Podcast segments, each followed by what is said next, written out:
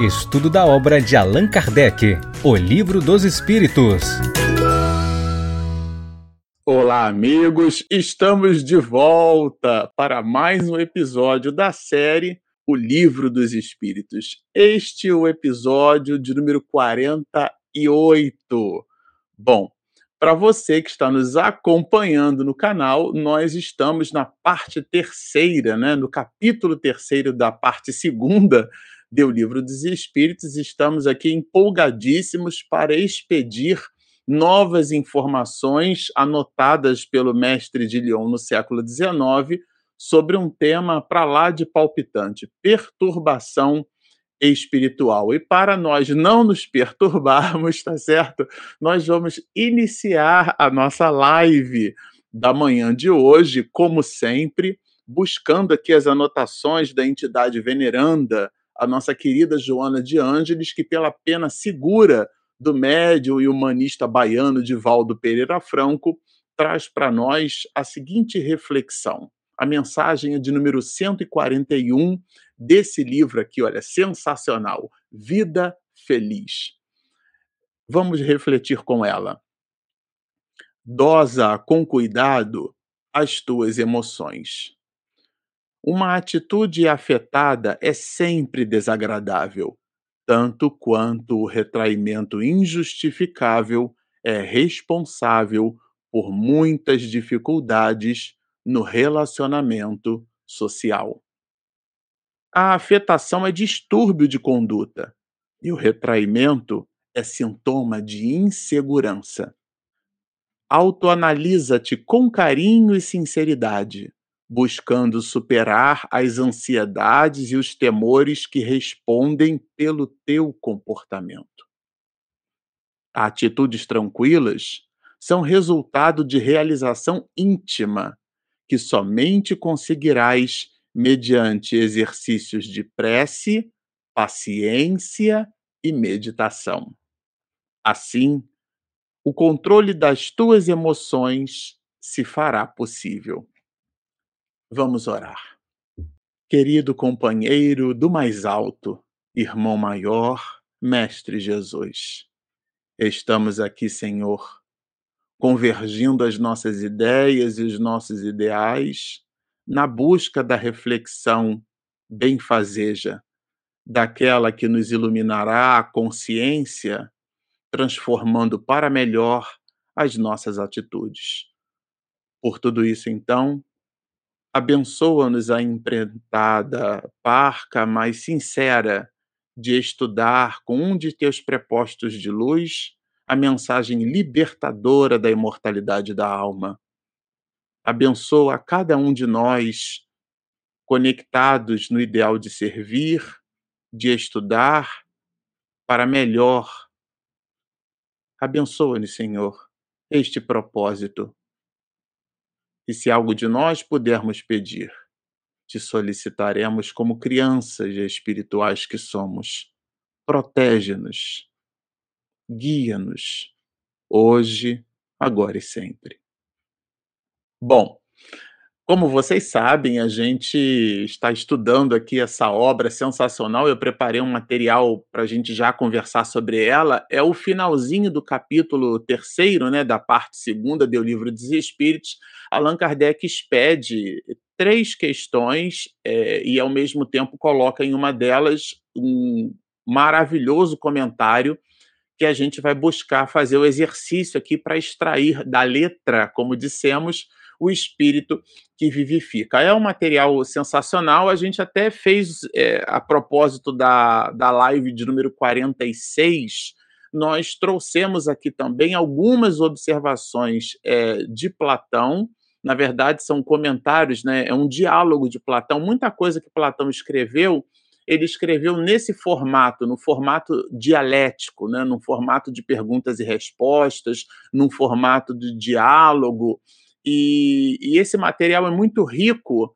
Ele é tão rico, a gente sempre gosta de lembrar isso aqui. Ah, Marcelo, por que, que você coloca sempre Platão na, nas observações sobre a imortalidade da alma? Porque quem fez de maneira original não foi o Marcelo Shoa, foi Allan Kardec e ele ratificou esse pensamento é, apondo Sócrates e Platão na introdução do Evangelho segundo o Espiritismo como sendo os precursores da ideia da reencarnação, da pluralidade das existências, que é um dos princípios basilares da codificação, a ideia da imortalidade da alma e, ao mesmo tempo, da reencarnação. E na obra Fédon, que é uma obra que nós estudamos anteriormente, a gente vai encontrar esse princípio. Eu vou destacar aqui, olha, é, perturbação espiritual é o, será né, o objeto das nossas atenções como introdução. E a gente resolveu retirar é, desse livro, né? É um livro de domínio público, né? Você acha facilmente na internet o livro Fédon. Como eu disse, é uma obra de Platão e ela é, fala é, especificamente sobre a imortalidade da alma. É claro que a gente vai encontrar citações de Platão é, colocando, né, protagonizando Sócrates nos seus diálogos, a gente vai encontrar citações que falem sobre a imortalidade da alma, claro, mas repito, a obra Fédon é a obra onde explicitamente esse tema é abordado. E considerando que a parte segunda é, do livro dos do livro dos espíritos, né, a obra que a gente está estudando, ela trata especificamente do mundo espírita ou mundo dos espíritos. É, ele dialoga esse trecho, essa parte do livro dos espíritos, com essas citações é, sobre a imortalidade da alma. Né? E a gente resolveu retirar trechos aqui do livro, está lá pela metade quase desses mesmos diálogos, né? É um diálogo de Sócrates, onde Platão escreve, né, um diálogo de Sócrates com Símias e Cibete. São personagens que dialogam com Sócrates sobre as questões relacionadas, sobre a temática da imortalidade da alma, e ele faz uma citação aqui sensacional que a gente resolveu fazer a extração. Aqui existe um ponto de cuidar, um ponto de atenção, né, um cuidado. É, academicamente, a gente costuma brincar e dizer que todo texto fora de contexto pode ser só um pretexto para defender seu texto. O que é que significa isso, né? Quando a gente pega uma expressão, uma frase, um enunciado, uma citação e a gente não contextualiza, a gente de verdade é, faz um exercício acanhado no exame, na análise dessa mesma é, observação, dessa mesma citação o texto, na verdade, não vem corroborar a sua linha de raciocínio. A sua linha de raciocínio é que usa como púlpito o pensamento de alguém que, por algum motivo, foi enaltecido na história da humanidade e como o raciocínio daquela pessoa, eventualmente, pode não produzir né, o impacto que a pessoa deseja, ela acaba se servindo do pensamento de alguém como um trampolim para defender as suas próprias ideias que não necessariamente estão vão ao encontro com o pensamento original que essa se serve, vão de encontro, às vezes se chocam, mas ela pega um determinado trecho e usa esse trecho para poder fazer apologia à sua linha de raciocínio e tudo mais. Assim como muita gente já se serviu de trechos da revista espírita descontextualizados para, por exemplo, é, dizer que Allan Kardec tinha esse ou aquele pensamento, quando na verdade a pessoa nem se permitiu ler o artigo todo. Ou se leu o artigo todo e, portanto, entendeu, reproduziu aquele trecho é, com o objetivo da má-fé, né? da difamação, da ironia, o que de fato revela que a pessoa quer defender só o, teu, o seu texto, ou seja, defender a sua ideia, o seu pensamento. Por isso que a citação clássica academicamente, eu vou repetir, né, todo texto fora de contexto pode ser só um pretexto para defender seu texto. Então aqui classicamente a gente não está fazendo isso porque nós estamos retirando da obra Fédon citações que, dentro da comunidade acadêmica que estuda filosofia, genuinamente reconheceu a obra Fédon como sendo uma obra que trata da imortalidade da alma. Abstração feita ao fato se a pessoa acredita ou não, mas na obra fica muito claro que Platão coloca a ideia genuína de que há a sobrevivência e, aliás, a pré-existência da própria alma, que é o que a gente vai ver aqui, que dialoga com as questões relacionadas à perturbação. Então, Esse diálogo é um diálogo de Símias e Sibete, ele fala da anterioridade da alma, né? A alma antes da morte. Aliás, antes da sua existência, né? Ela existia antes de nascer. Então, creio que já esse encontra convencido que já esse essa pessoa, né? É um trecho que a gente retirou, de que a nossa alma existe antes de nascermos, porque Platão ele desenvolveu todo um arcabouço, né? É, a gente já botou aqui, já escreveu a obra de, já colocou, né, a pintura de Rafael, que mostra dois grandes personagens da filosofia ocidental, que é, além de Platão, Aristóteles. E Aristóteles apontando para baixo, né, é clássico, e Platão apontando para cima, dentro dessa visão, dessa dicotomia, né, dessa relação dual. Um tem uma perspectiva de raciocínio e o outro tem outra. E o que é, inclusive, uma curiosidade, porque Aristóteles foi é, discípulo de Platão. Mas aqui, por uma coisa ou por outra, Platão entende que o mundo verdadeiro, a realidade, na verdade, ela está objetivada na sua transcendência. Então, o mundo é o mundo transcendental, essa ideia do mundo ideal, do mundo das ideias. Isso é tão forte no pensamento de Platão e, ao mesmo tempo, na construção filosófica da história da humanidade, que o próprio mestre de Lyon, o próprio Allan Kardec, na obra que estamos estudando, vai colocar um tema é, é, chamado ideias inatas, a visão do inatismo é, Platão trabalha um princípio filosófico de que nós aprendemos através de um processo de recordação. Então, a criatura ela, ela recorda, ela retira, ela faz um, um rewind, né? Daquilo, um retrocesso, um retrospecto da sua vivência anterior no mundo ideal, esse mundo transcendental. A visão, inclusive, que a gente popularmente chama de amor platônico, essa ideia do amor contemplativo, é essa ideia do amor ideal, aquele que você não alcança porque o mundo material é um mundo perecível, volátil, né? Um homem não pode se banhar duas vezes na mesma água, né? É um princípio, inclusive, filosófico pré-socrático. Né? Heráclito de Éfeso trabalhava muito essas mesmas relações. Por quê? Porque o homem não será mais o mesmo na segunda vez banhando-se no rio e a água já não será mais a mesma, porque aquela já terá passado. Então visita assim uma impermanência. O mundo material é impermanente, ele é volátil, mas o mundo ideal, o mundo transcendental, esse mundo que nós os espíritas chamamos de mundo é, espiritual, a erraticidade, né? O espírito errante não é aquele que erra, né? É aquele que está na, erraticidade. Portanto, é dessa condição. Antes de nós nascermos, ou seja, mergulharmos num corpo de carne, encarnarmos, é, nós é, vivemos uma anterioridade.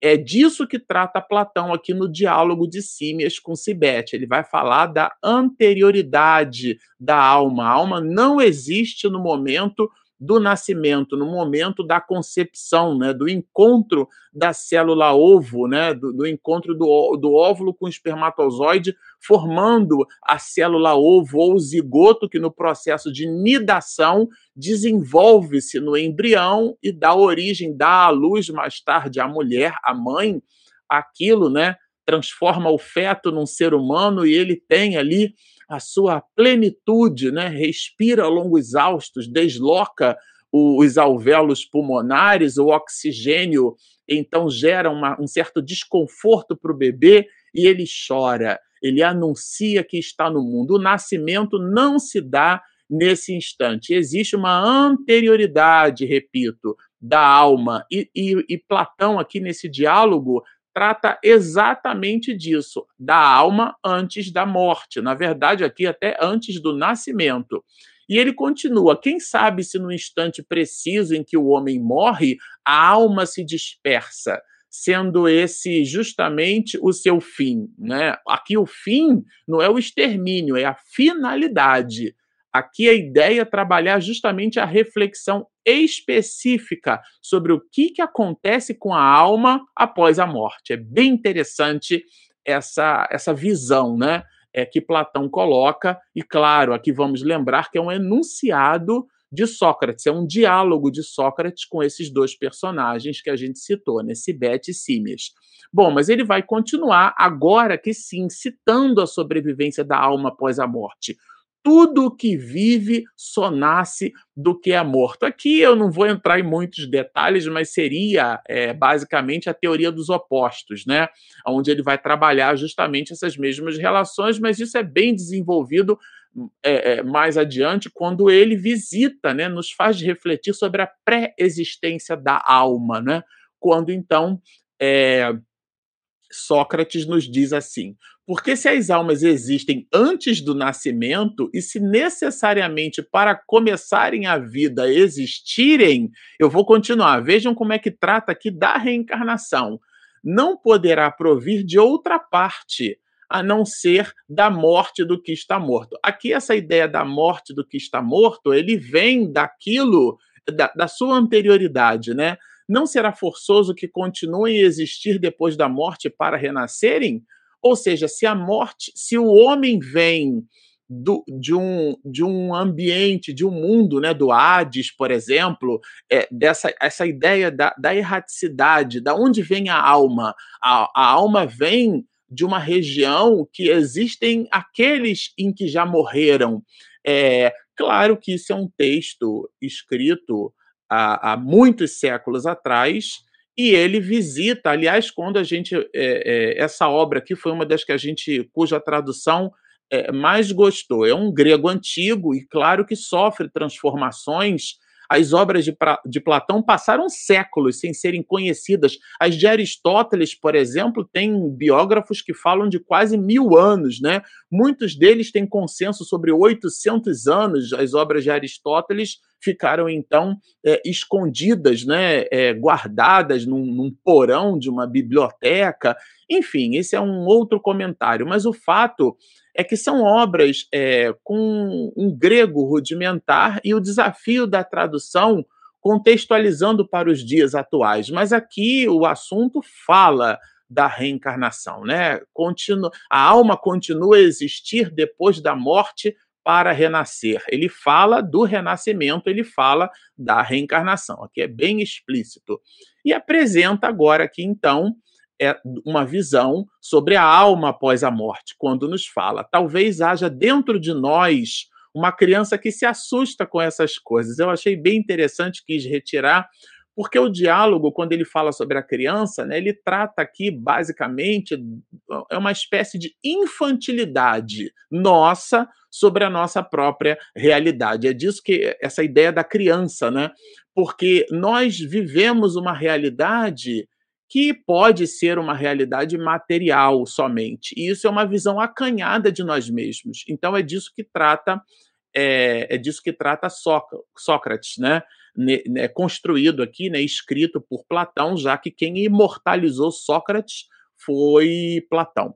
É, bom, aqui o ponto áureo é o entendimento, aliás, um dos pensamentos de Sócrates, né? Uma vida é, sem reflexão é uma vida que não merece ser vivida, né? Porque a vida plena, segundo Sócrates, é uma vida cercada de reflexão. De que trata o filósofo ocidental mundial?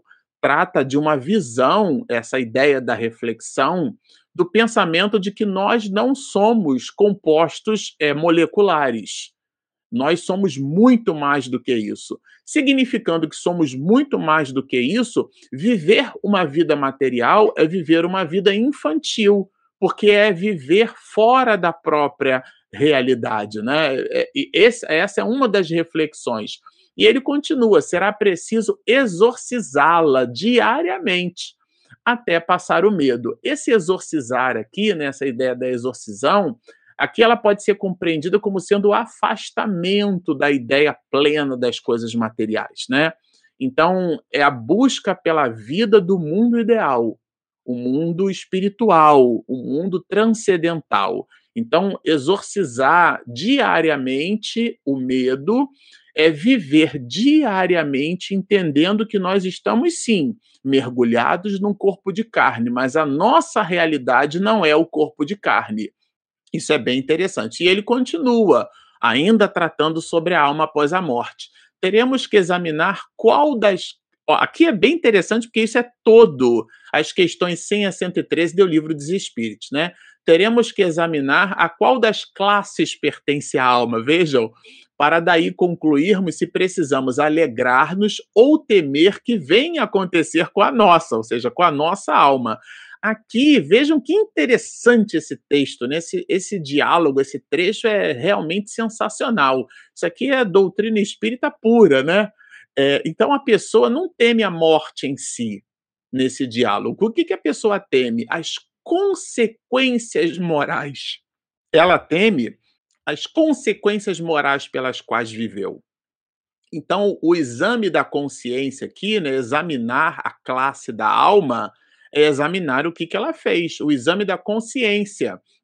Então, Sócrates vai discorrer, por exemplo, depois, né, durante o livro, ele vai discorrer sobre a verdadeira existência, né?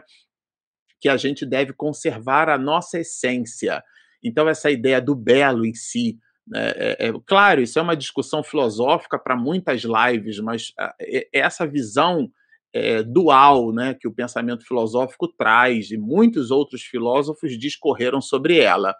A diferença entre o, entre o a priori e a posteriori, né, a diferença, essa relação dual entre o real e a realidade. Então, o real permanece, a realidade muda. Então, por isso que a gente fala que das relações objetivas e subjetivas, porque as relações objetivas falam do objeto, e o objeto é o objeto em si mesmo. Mas como a visão de cadeira, cada um, se a gente falar, usar a palavra cadeira, cada um pode pensar um formato de cadeira, nós temos uma visão subjetiva sobre a realidade do objeto, que é a realidade objetiva. Então, cada um de nós possui a sua realidade. Então, a realidade da alma é a capacidade que cada alma tem de entender as suas próprias questões. Por isso que Jesus vai nos dizer: conhecereis a verdade, porque é o conhecimento que amplia a nossa realidade, nos aproximando do real. Porque a realidade, repito, é a visão subjetiva do real. A realidade é a forma como cada um de nós pode depreender o real. Então, cada um de nós, dentro daquilo que Allan Kardec chamou de desenvolvimento do senso moral, a pessoa mergulha no corpo de carne e ela tem a consciência de que ela é um espírito imortal. E às vezes ela tem essa consciência com poucas letras porque o ato de estudar, quando a gente fala do estudo, não visita necessariamente o arcabouço academicista ou científico a que nos vemos a braços dados. Hoje, a, a filosofia claramente já disse para nós que não é a única forma de conhecimento, a forma científica, tá certo? Então, mas aqui, é, quando Jesus trata do esclarecimento, ele fala dessas questões, né? Então, a alma amplia sua realidade no momento em que passa a conhecer mais. Então, ela se aproxima do real. E o real é que nós não somos corpos. Então, ele vai falar dessa diferença e ele discorre basicamente sobre isso. Mas vamos continuar, porque aqui eu vou resgatar um pouco daquilo que a gente até viu sobre conhecimento, né? É, então, Platão vai nos dizer: teremos de separar-nos do corpo. Vejam, estabelecer uma relação dual. Nós temos um corpo, não somos um corpo. E considerar apenas com a alma como as coisas são em si mesmas. Então, o que Platão trata aqui é que a apreensão dos sentidos não são os sentidos físicos. Que, claro, esse é um pensamento que depois Aristóteles vai discordar dele quando ele aponta para baixo a realidade objetiva, né? a visão do empirismo, né?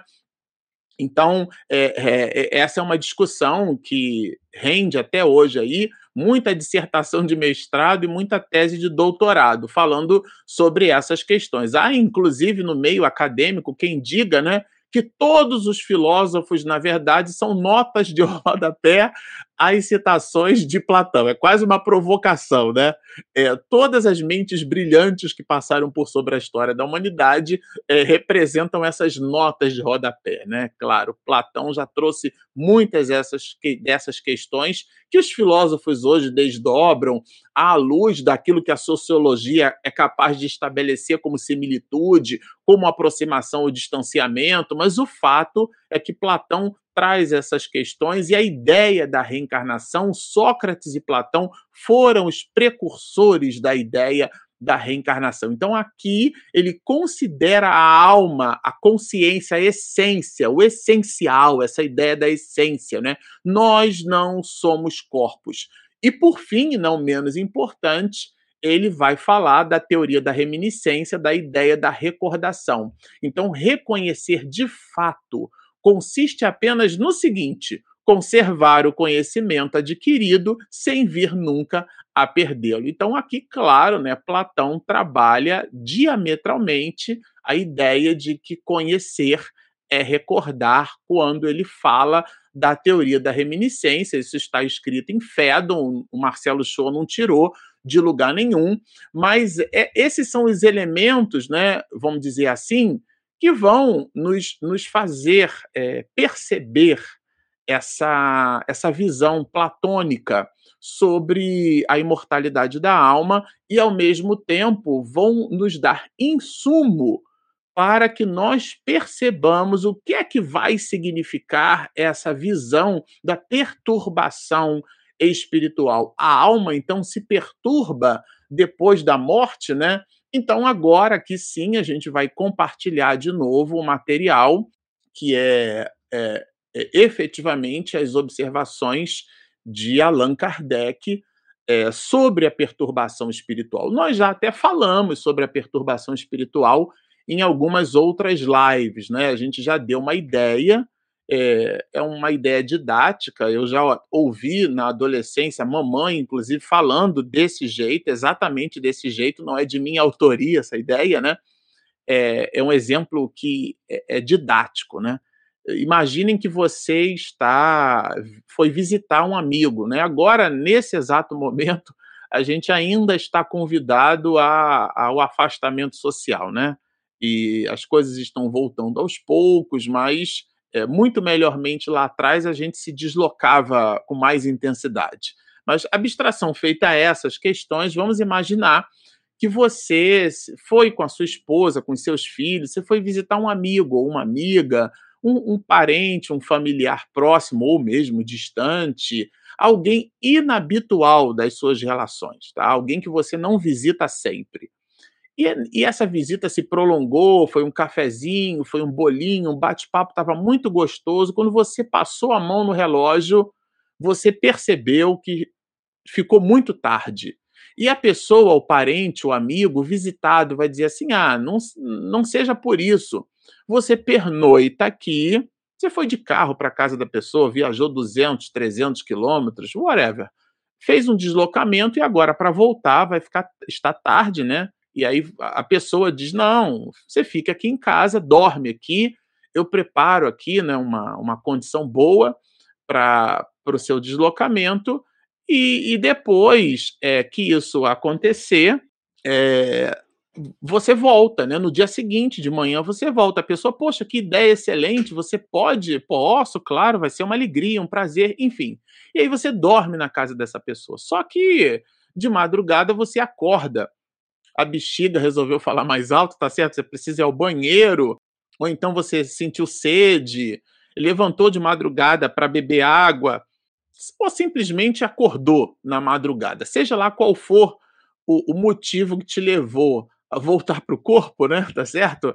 Você abriu os olhos e, meu Deus, onde é que eu tô? Nossa, que lugar é esse? Que disposição de móveis são esses? Que móveis são esses? Aonde eu estou deitado?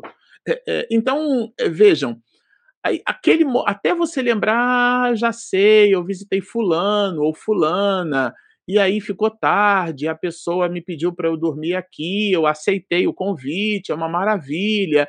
Até, o instante entre o momento onde a pessoa é, é, e, e se identifica naquela condição diferenciada até o outro momento onde ela realiza essa condição diferenciada, onde agora ela está, o nome desse percurso psiquicamente chama-se estado de perturbação, que Allan Kardec vai colocar como perturbação espiritual. Então, perturbação aqui não é uma palavra que incita a ideia de obsessão, que a pessoa está perturbada, ah, chegou no mundo espiritual perturbado. Não é esse o contexto.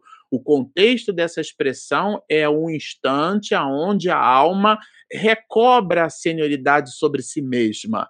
E esse ato do desconhecimento, aqui no clássico francês né, é, pela tradução né, do francês aqui de Guilhom Ribeiro para a língua portuguesa, vai colocada como sendo perturbação, mas não é a visão da perturbação que a gente conhece, a perturbação espiritual que é provocada pela, pela é, obsessão, não, não é isso, tá? Contextualizando a, a palavra, a palavra perturbação, esse ato da dissociação é, da senioridade da alma sobre si mesma, agora considerando que ela não está mais no mundo dos vivos, vamos dizer assim, né? Dos encarnados, porque viva ela continua, né? É, é, mas sim agora na erraticidade, aquele mundo ideal que versava Sócrates e Platão. Então, esse ato de consciência chama-se perturbação espiritual. E Allan Kardec, na questão 163, ele vai trabalhar exatamente esse ponto. A alma tem consciência de si mesma? Vejam, consciência aqui é a realidade, né? Vejam, é disso que trata aqui a pergunta. A alma tem consciência de si mesma? E aí dialoga com essa ideia da perturbação, né? A perturbação é a ausência dessa consciência. Imediatamente, vejam que tem um advérbio de modo ali, né? Imediatamente depois de deixar o corpo, ou seja, morreu. Imediatamente depois da morte, o espírito tem aquele eureka, né? Imediatamente, não é bem o termo. Vejam que os espíritos se ocupam com as palavras. Gente, essas palavras são tão importantes é, que Allan Kardec colocou isso no primeiro parágrafo do item 1 da introdução do livro dos Espíritos. Ele abre o livro dos Espíritos depois de ter estudado, ter participado de um monte de fenômenos, recebeu mais de 50 cadernos com uma série de perguntas e respostas, separou as perguntas frívolas das perguntas sérias. As perguntas sérias ele as refez num, num outro nível de tonicidade reflexiva, separou aquilo que ele mesmo entendeu que eram reflexões de espíritos de escola, dos outros espíritos chamados e considerados depois por ele mesmo como sendo pseudo-sábios, fez todo um trabalho, definiu, construiu e desenhou um corpo de doutrina. E Allan Kardec, depois que fez tudo isso, expediu o livro dos espíritos e ele, claro, né, tem noção, tem, tem consciência daquilo que ele está perguntando. Então, a pergunta aqui não é solta, não é descontextualizada. Então, ele vai falar da ideia e da necessidade do uso das palavras. Ele podia, Allan Kardec, falar sobre qualquer coisa logo no primeiro parágrafo da introdução. Vamos imaginar um espetáculo teatral, tá certo? Abrem-se as cortinas e a primeira cena, aquela que deve impactar. Isso, inclusive, a gente aprende como técnica de oratória, né? Aquele discurso impactante inicial que chama, que prenda a atenção das pessoas. O verbo, a maneira de se posicionar, é como uma redação você precisa construir um raciocínio onde as pessoas gostem de ler aquilo que está sendo posto, né? Existem muitos professores de literatura, né? É, são artigos até que a gente leu de outros países, né? Ingleses e americanos que esses professores de literatura americana, literatura inglesa, vão dizer: se um escritor escreve de um jeito que ninguém entende, o problema é do escritor, né? Porque, afinal de contas, se você escreve algo para o público, é importante que o público leia e entenda aquilo que você está escrevendo, né? A erudição não deve estar circunscrita ou limitada as palavras que você usa para colocar ali. A erudição está no conteúdo. Muita gente faz confusão quando Allan Kardec fala da, por exemplo, ele fala da, da linguagem que os espíritos usam, né? Isso está no capítulo 24 do livro dos médios. Não, a gente tem que prestar atenção na linguagem. E a pessoa acha que a concordância verbo nominal, que é o português cordato, não é nada disso. A linguagem é o conteúdo da mensagem. Então, Allan Kardec se ocupou com isso e colocou isso na primeira é, é, citação do item 1, vejam, da introdução, abriu abriram-se as cortinas e o espetáculo começou, que é o livro. Ele cita o que no livro? Ele cita o uso correto das palavras e vai falar sobre a alma, né, a alma da terra, a alma do relógio. Tudo isso a gente já tem publicado aqui, nós já estudamos juntos antes. E o espírito como quando responde, faz e se ocupa exatamente dessa questão imediatamente não é bem o termo. Por quê? Porque emprega-se aqui uma palavra que tem um significado diferente daquilo que efetivamente quer representar. A alma passa algum tempo em estado de perturbação. Então, a resposta nos incita a perceber que a consciência de si mesma, não sendo imediata, é o que significa o estado de perturbação. Bem claro por analogia. Já na 164, a gente está, de fato, lendo aqui questões formuladas por um professor do século XIX. Né? Allan Kardec não caiu de paraquedas na codificação. É, a gente, nós expedimos várias lives, fizemos questão de iniciar essa série falando sobre o, o, o Rivaio, né? E depois, para falar de Allan Kardec, a FEB até lançou uma outra biografia que é um pouco da, da diagramação editorial de uma obra, Allan Kardec, de Zizo e Francisco Tizing, o formato digital a Regina pesquisou aqui e, e nos forneceu, a gente leu o material todo, nós lemos de três para quatro biografias distintas de Allan Kardec, condensamos em quatro lives, esprememos ali. Claro que não dava para falar tudo, mas o que fica de áureo é que Allan Kardec era um homem, um cientista de sua época, né? um, um, uma, um intelectual público. E ele é, não coloca as perguntas aqui é, sem um raciocínio técnico-pedagógico, sem um raciocínio didático. E na 164, portanto, é, é uma evolução da 163 para que a gente então depreenda melhor.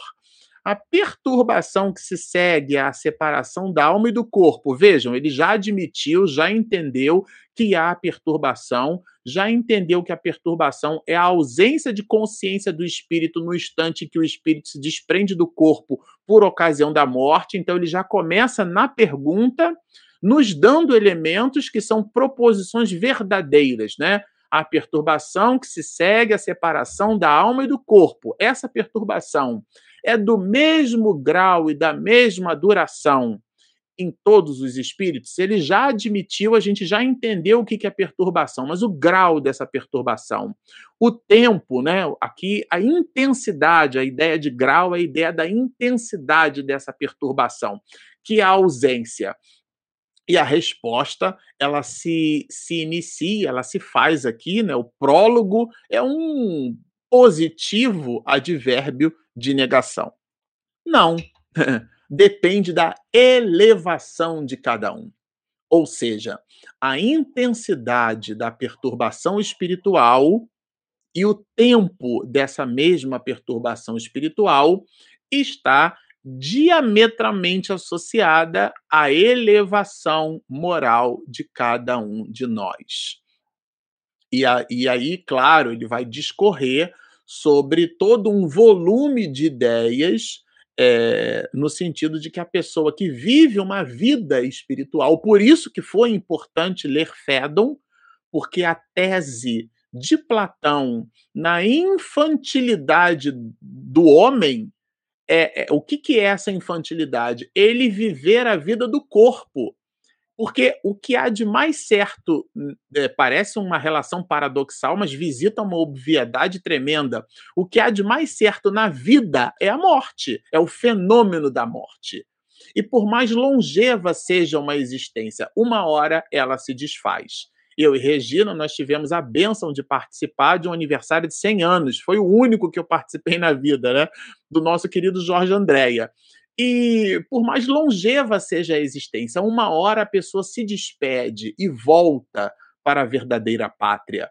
E, e, aquele movimento é um movimento pleno, genuíno e eterno. É aquilo que Jesus chamou de vida eterna.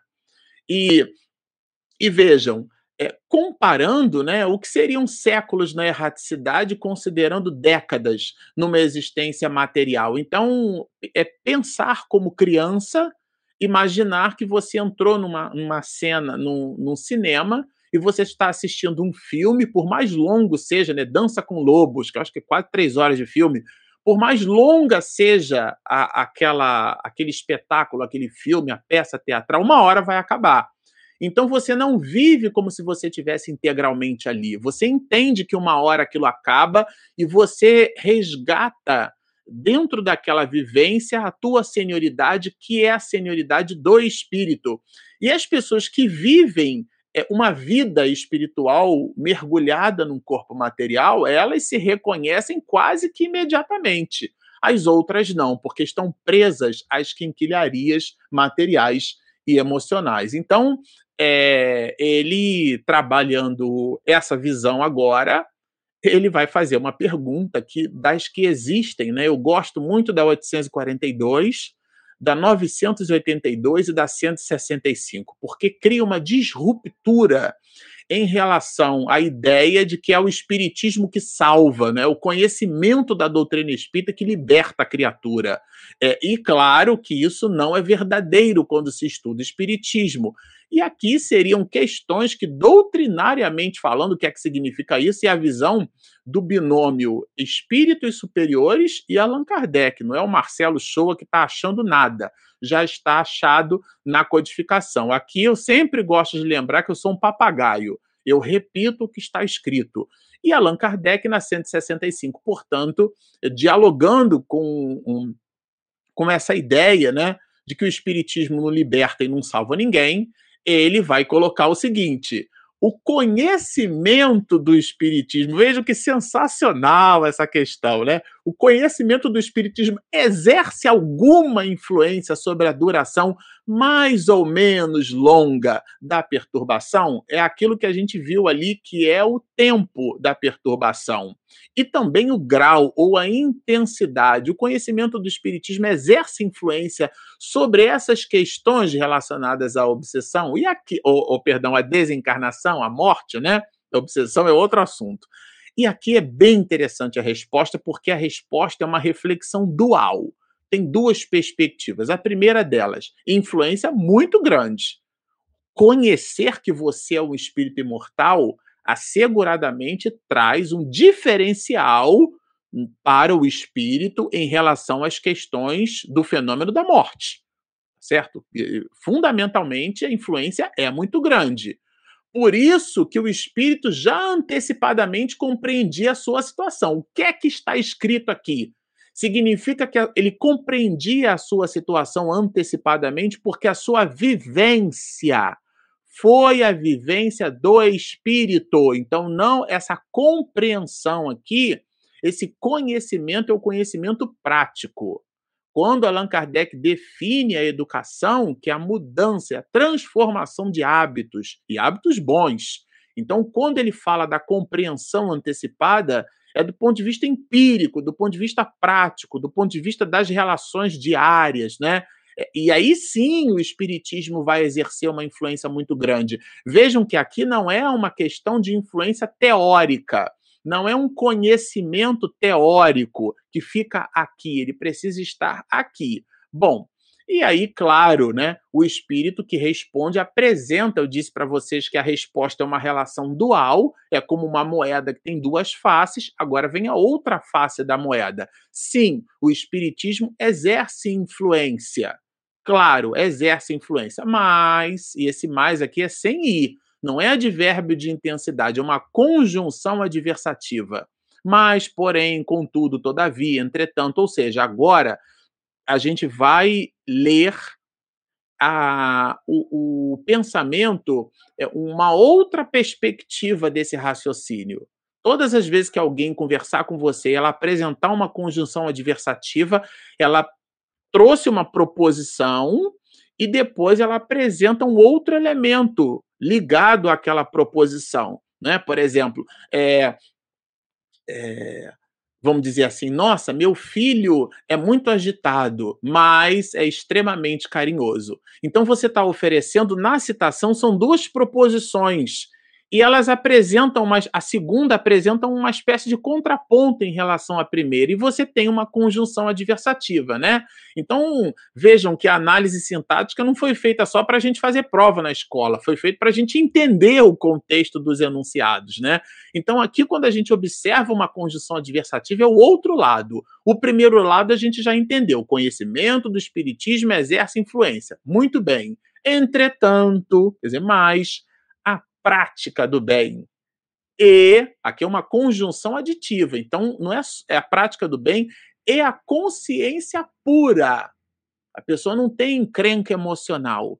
Ela desenvolveu coisas boas e também não fustigou a vida dos outros. Não tem encrenca para poder é, resolver com nada nem com ninguém. Né? A consciência pura são o que maior influência exercem. Maior então aqui está numa visão superlativa. Vejam, o espiritismo exerce influência? Exerce, mas a influência maior está na atitude na prática do bem, na ação. É fora da caridade não há salvação. É um lema colocado por Allan Kardec na obra O que é o Espiritismo. Depois ele desenvolve no capítulo 15 do Evangelho segundo o Espiritismo. Não é fora da igreja, a igreja reunião de fiéis, não é fora da verdade, não é o conhecimento científico, não nada disso. É fora da caridade, é a ação, é a prática no bem. E essa, essa prática é associada a uma consciência que não está, é, vamos dizer assim, é presa né, com nada nem com ninguém. É uma relação de doação onde a consciência não está ali, então é, o pensamento não está pesado. Meu Deus, eu tenho uma falta, eu tenho uma encrenca com o outro que eu preciso dissolver. Isso é o que mais influência exerce.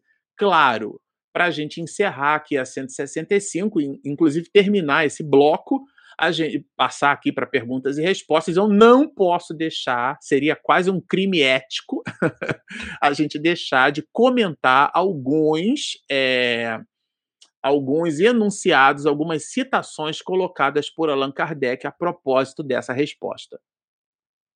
Então, de primeiro, é, Allan Kardec é, ele vai falar da, da confusão que é gerada né, por ocasião da morte. É, essa confusão é esse estado de perturbação. O exemplo que a gente deu, né? O exemplo de minha mãe. Só que ele vai discorrer que a lucidez das ideias, olha como ele coloca aqui, do passado, né, lhe voltam à medida que se apaga a influência da matéria. Eu gosto muito, aliás, é o, é o nosso professor atualmente, né, que é o Miranda, Manuel Flamengo de Miranda, gosto muito da ideia de Miranda é, em cima da visão da morte, né? Morrer é diferente de desencarnar.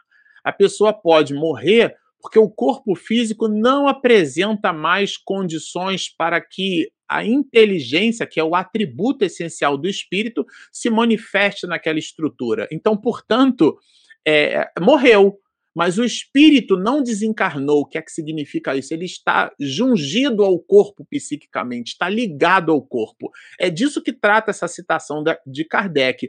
Quanto mais ligado às coisas materiais, o apelo, né, a sensualidade, a exacerbação da forma física, né, o culto ao corpo, né? Então, de repente, o corpo virou um deus, com D minúsculas, claro, mas a pessoa acredita naquilo. Aonde está o teu tesouro, é ali que estará o teu coração. A tese é de Jesus, não é minha. Então, aqui, Allan Kardec trabalha com essa tese de Jesus, né? Porque à medida que o espírito se vai tendo a influência da matéria apagada, ele vai recordando as suas possibilidades. E claro, isso está diametralmente associado à, à condição que, em que cada um viveu.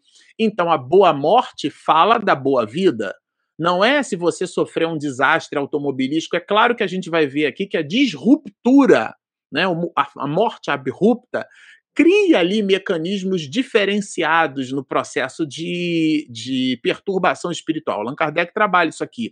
Mas, o, o, vejam, a resposta dos espíritos superiores é que a prática do bem exerce maior influência. Então, o corpo exerce influência, o conhecimento exerce influência, mas o despreendimento das coisas materiais é o que mais influencia, né? Quando ele abandona o corpo. Olha que citação brilhante. Muito variável é o tempo que dura a perturbação que se segue à morte. variável. Isso aqui não é receita de bolo para todos os espíritos, para todos de nós. Pode ser, vejam aqui a citação de Allan Kardec, baseado na experiência dele no diálogo com os espíritos, né? Isso rendeu a ele mais tarde, por exemplo, escrever a obra O Céu e o Inferno. O, o, diálogo com os espíritos, ele coloca ali o pensamento de espíritos felizes, espíritos menos felizes, os sofredores, uma categoria específica de sofrimento que é a dos, dos suicidas, né? Então vejam, a ligação do espírito com o corpo, né? Essa ligação, o tempo dela pode variar, né? Muito variável o tempo que dura a perturbação que se segue à morte. Pode ser de algumas horas, olha que interessante, como também de muitos meses e até de muitos anos. O espírito não se dá conta que desencarnou. Então, desde quando, olha, é, ainda viviam na Terra, se identificaram com o estado futuro. Aqueles que viveram na Terra, ou seja, viveram uma vida mergulhada num corpo material, mas se identificando com o fato de que são espíritos, é uma visão espiritualista, não é uma visão espírita. O espiritualista é aquele que acredita em alguma coisa após a vida. O espírita é espiritualista, porque ele acredita em alguma coisa após a vida. Platão e Aristóteles, é, é, Platão e Sócrates, né, numa certa medida Aristóteles também, claro, eram é, filósofos espiritualistas, eles não acreditavam numa visão materialista. Aliás, existe uma confusão muito grande quando a gente usa a palavra materialismo, né? Muita percepção pré-socrática teogônica, cosmogônica, era se servindo das coisas materiais, dos fenômenos da natureza, da physis, né? A palavra física vem daí, o, o, o entendimento dos fenômenos naturais para a compreensão teogônica, ou seja, a explicação de um ser superior, e, portanto, isso é um raciocínio essencialmente metafísico, mas a partir de uma análise materialista. Vejam que interessante. É claro que nos séculos 20 e 21 o materialismo ficou muito conhecido como a doutrina do material. A pessoa nega tudo aquilo que existe após a vida. Ela entende que morreu, acabou. Mas aqui, é, do ponto de vista pré-socrático, não. O materialismo é, é o uso das coisas materiais, inclusive para explicar o transcendente aquilo que Aristóteles chamava de metafísico. Então, essa visão de futuro, quando a pessoa vive uma vida num corpo material, mas ela não vive uma vida material, essa visão de futuro lhe dá um desprendimento. E aí, claro, né, ela vê o. É, é, quando ela tem uma está presa ao corpo, Allan Kardec vai descrever assim, né? Quando ela vive uma obstinadamente, ela vive uma vida material, lá embaixo ela vai dizer: vê o seu próprio corpo, reconhece que esse corpo é seu, mas não compreende que se ache separado dele. Veja essa, que essa compreensão não é uma compreensão do ponto de vista racional, do ponto de vista cognitivo. Ela não trouxe para o coração. Ela não teve uma vida desprendida. Então, ela observa o fenômeno, mas não acredita nele. Por isso que Allan Kardec vai dizer que a porta de entrada para a mediunidade é o estudo do fenômeno mediúnico e não a apreciação do fenômeno. Porque a pessoa vai dizer assim: eu estou vendo, mas não acredito. Por quê? Porque ela não reuniu elementos cognitivos. Aliás, isso é uma discussão dentro da, da uma discussão clássica dentro da, dos catedráticos da educação, quando falam da nossa necessidade em desenvolver é, o senso crítico nas crianças. E muitos educadores vão dizer: ora, como é que a criança que não tem o alicerce cognitivo pode desenvolver reflexão sobre algo? A reflexão é o último estágio do nosso processo de cognição. Então você precisa desenvolver um alicerce primeiro. Primeiro eu digo para a criança para eu fazer, para eu andar, para eu brincar tio, dá para mim brincar hoje? Aí você, você corrige a criança falando o correto, para eu brincar. A mamãe sempre fazia isso comigo, repetia da forma correta para a criança ela internalizar. Você jamais vai dizer para uma criança de 5, 6, 7 anos de idade, olha, não se use pronomes oblíquos na frente de verbos no infinitivo. Isso não existe. Ou seja, a gente apresenta para a criança aquilo que está na condição da criança perceber. E depois, só depois de mais tarde, ela vai ter elementos, ela vai fazer o seu mise en place, né? para poder então construir o seu alimento. Ela vai desenvolver os seus processos reflexivos. Numa análise comparativa, muitos de nós somos crianças espirituais. A pessoa não consegue entender. Aqueles espíritos, aqueles de nós que não entendemos, temos o nosso estado de perturbação ampliado pelo, pela ausência desse entendimento. E esse entendimento é decor, é decoração, não é decorar na mente, é decorar no coração, é decor é ter na alma, é ter o registro empírico vivencial, ou seja, a prática do bem, a consciência pura de que disse o espírito, né? O espírito fica atordoado com a brusca mudança que nele se operou, porque ele está ligado ao corpo. Ao ponto do próprio Allan Kardec, aliás, tudo isso aqui Allan Kardec está escrevendo, né? Semelhante ilusão se prolonga até o completo desprendimento do perispírito. Isso pode levar horas, né, e até anos, dependendo do caso, né? Considera ainda a morte como sinônimo de destruição, de aniquilamento, porque ele entende que é o, o, a destruição do, ele entende que com a morte acabou tudo. Então, aonde está o teu tesouro é aí que estará o teu coração, a tese de Jesus. Então, ele se vê ligado ao corpo. Em alguns casos, os casos extremos, né, claro, aqui nada de colocar as pessoas numa receita de bolo, tá certo?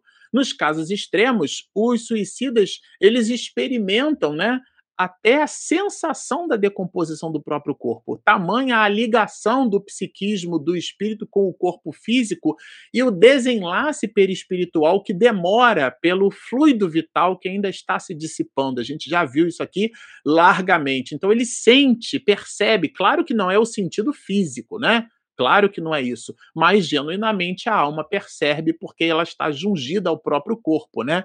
Lhe aumenta a ilusão o fato de ver é, com um corpo semelhante, porque ele não consegue compreender. E aqui Allan Kardec cita né, o caso dos sonâmbulos, que eles experimentam né, esse fenômeno, fenômeno solambúlico, mas eles não compreendem, porque, na verdade, eles estão é, dissociados desse mesmo fenômeno. A perturbação que se segue à morte nada tem de penosa para o homem de bem. Gente, isso aqui é, é sensacional, né?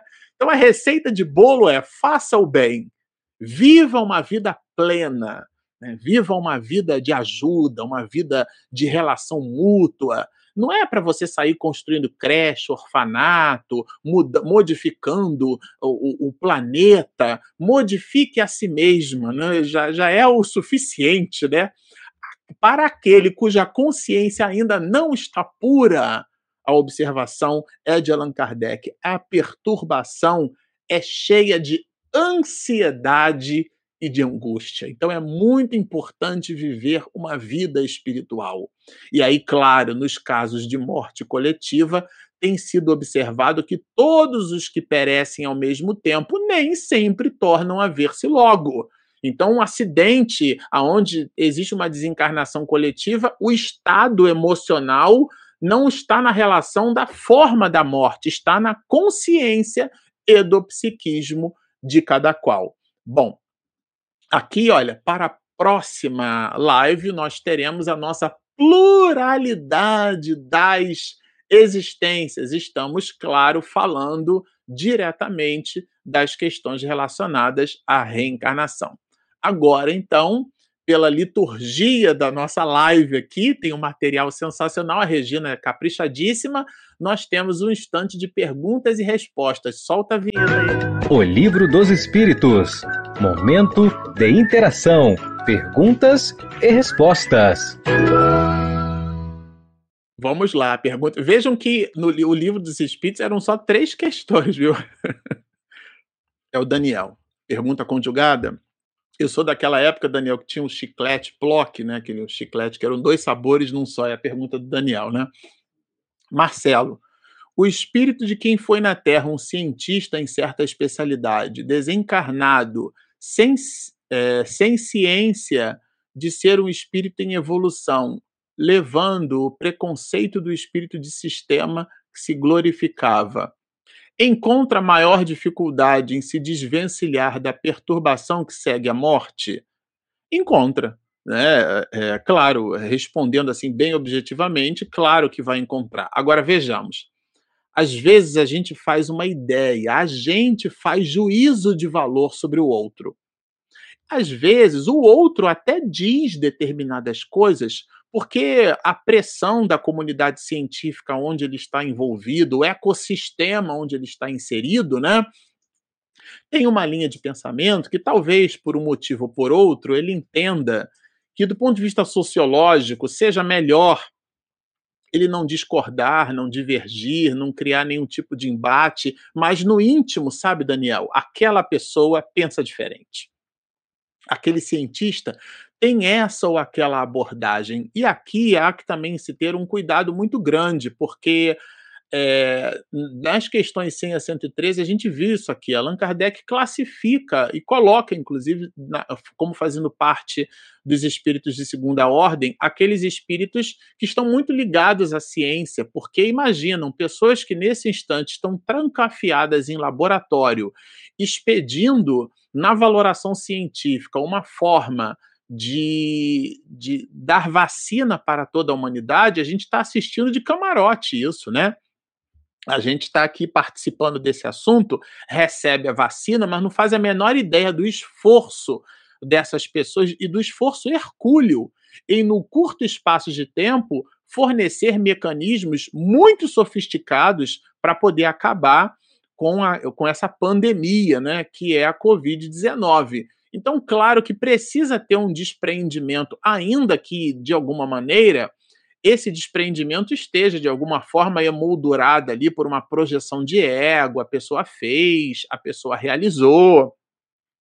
Mas qual de nós, Daniel, não entrega sopa na casa espírita, estabelecendo com Deus uma relação contábil? Depois que André Luiz trouxe ali a questão do, do bônus hora, né? Senhor, tô dando prato de comida aí, anota aí que eu tô fazendo bem, né? E isso acaba sendo uma relação de troca com a divindade, né? Genuinamente, fazer o bem genuinamente, né, de forma despretensiosa, é disso que trata as questões que se relacionam com a perturbação espiritual. Então, a mim me parece que, até do ponto de vista etnocêntrico, né, a gente colocar como clichê que o cientista é aquela pessoa que não acredita em Deus. Eu acabei de, passando o olho aqui na, na biblioteca nossa, pegar um material indicado por, por, pelo próprio Divaldo de Bruce Limpton, né? Quando ele trabalha a ideia da biologia da crença. Nossa, quando eu li esse livro, é, é um livro é, expedido por um cientista e ele trata é, questões que vão é, não ao encontro, mas de encontro com a, a, ideia da epistemologia genética de Jean Piaget, né? a ideia de que o homem, o pensamento, a, a condição cognitiva do ser humano, é, é, é, ela é determinada, não influenciada, mas determinada pela sua estrutura genética. Então, nós não somos corpos. E, claro, muitos cientistas já acreditaram nisso. É, o, vejam que a Organização Mundial de Saúde e, e, a gente tem entre nós, né, o CID, né, é, já, já absolutamente já entendeu que os movimentos de espiritualização, a prece, a oração, a meditação, são, é, são é, fazem parte ou devem fazer parte da indicação da conduta médica. Então, a prece, imagina você colocar no receituário médico, né, ou o médico verbalizar para o paciente que ele deve orar, que ele deve buscar a sua espiritualização. Isso hoje já está sendo visto pela comunidade médica, né, e portanto pela comunidade científica dentro da área médica. Então, às vezes, a gente rotula os cientistas, né? São materialistas, né? É que eles estão com o olhar voltado para as coisas materiais, né? Os processos bioquímicos, eles acontecem a partir da análise no microscópio. Então, a realidade objetiva, empírica, que a ciência odierna nos traz, é uma realidade objetiva. Então, às vezes, né? Esse raciocínio muito matricial que o cientista tem, que não é o que a gente desenvolveu porque a gente não se acostumou a raciocinar como ciência, a gente acha que esse é um pensamento contrário e que, portanto, a gente deve refutar. Então, não, a ideia aqui, sabe, Daniel, é uma ideia convergente, né? Quem sabe esse cientista, a gente imagina que ele seja uma pessoa que não acredita em coisas espiritualizadas, mas ele está muito mais espiritualizado do que nós. Bom, a gente queria muito agradecer a participação de vocês. Eu confesso que é um espaço aqui, né, onde a gente, vejam, a gente dialoga, né, com questões é, básicas da doutrina espírita, né? E, e, essas questões, o objetivo delas é iluminar o nosso processo de reflexão, iluminar as nossas consciências, ampliar a nossa possibilidade de enxergar o mundo como espíritos imortais, né? Porque o mundo estorcega é, em cima dos eventos de, de luxúria, de sensualidade, de consumismo, de projeção de ego. Então, cada vez mais é, a gente precisa resgatar o cristianismo primitivo, essa ideia de Jesus do amor ao próximo. O amor não é sexo, né? Os cães fazem sexo, mas não se amam. Então a gente precisa é, resgatar essa visão, a ampliação dessas mesmas reflexões, porque se nós nos levarmos pelo torvelinho da, daquilo que o mundo hoje nos convida, né, o canto das sereias dentro dessa visão mitológica, a gente pode se confundir nos nossos propósitos. E um, um, uma live como essa, um estudo como esse, é, traz, aterriza o nosso psiquismo, né? Opa, eu posso ter um gozo pleno nas coisas materiais, mas eu preciso usar as coisas materiais sem que elas me usem. Eu tenho que ter domínio sobre elas. E mais do que isso, objetivar no uso meu crescimento espiritual. É disso que tratam essas mesmas relações. Bom, muito satisfeitos aqui pelo nosso estudo, nós vamos terminar a nossa live da manhã de hoje conversando com o Papai do Céu, dizendo assim: Pai querido de todos nós, essa consciência cósmica, magnânima, cujo psiquismo nós não conseguimos compreender, mas te sentimos o perfume celeste, as benesses transcendentais que se fazem pelos prepostos de luz que um de teus filhos maiores expediu entre nós. Abençoa-nos, Pai, pelo propósito sincero, despretensioso da reflexão sobre as mensagens de um de teus emissários, o nosso irmão. É essa estrela de primeira grandeza que nos aponta no horizonte, no Cruzeiro do Sul, a direção a seguir. Por tudo isso, ó magnânimo, nós te reverenciamos e nos sentindo na alma a inclinação desta paternidade que ainda não compreendemos de fato, mas percebemos o amor transcendental que nos abriga, nos conforta e nos conduz, exaltando a tua percepção, a tua existência entre nós. Nós nos despedimos solicitando que o nosso Mestre Jesus, o teu Filho maior, e amigo de todos nós. Permaneça conosco, hoje, agora e sempre.